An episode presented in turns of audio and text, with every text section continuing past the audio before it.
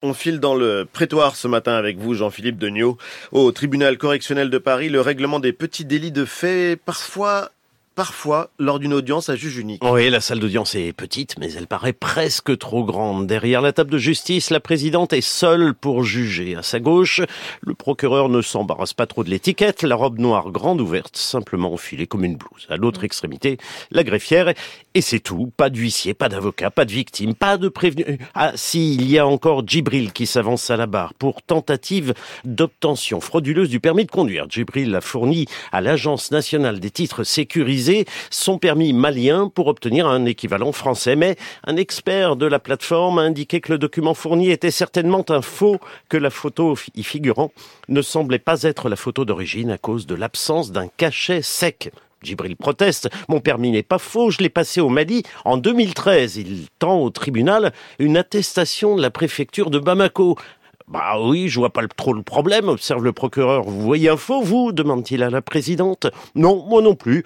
Bon, on va pas perdre plus de temps, vous êtes relaxé, lâche-t-elle au prévenu, qui n'en revient pas d'un règlement aussi rapide de son problème. Djibril fait demi-tour. Vous avez oublié de lui rendre son permis, fait observer le procureur à la présidente, qui était déjà plongée dans le dossier suivant.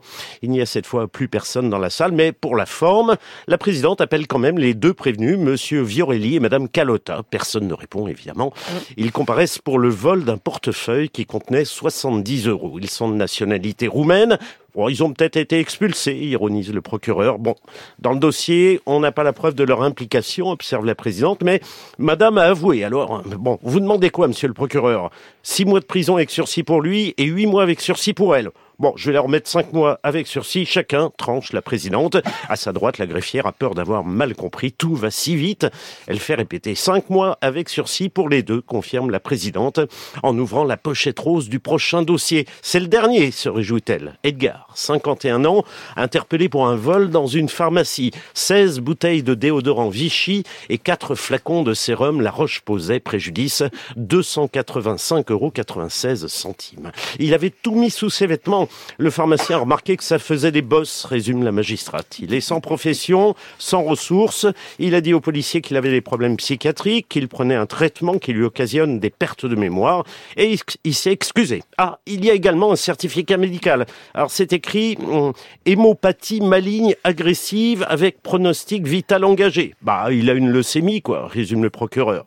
Vous demandez quoi, enchaîne la présidente? Oh, je dirais trois mois de prison avec sursis, choisit le procureur. Bah, quand même, euh, il a une leucémie, rappelle la présidente, un peu choquée d'une telle sévérité. Bon, bah, une amende de 500 euros, allez.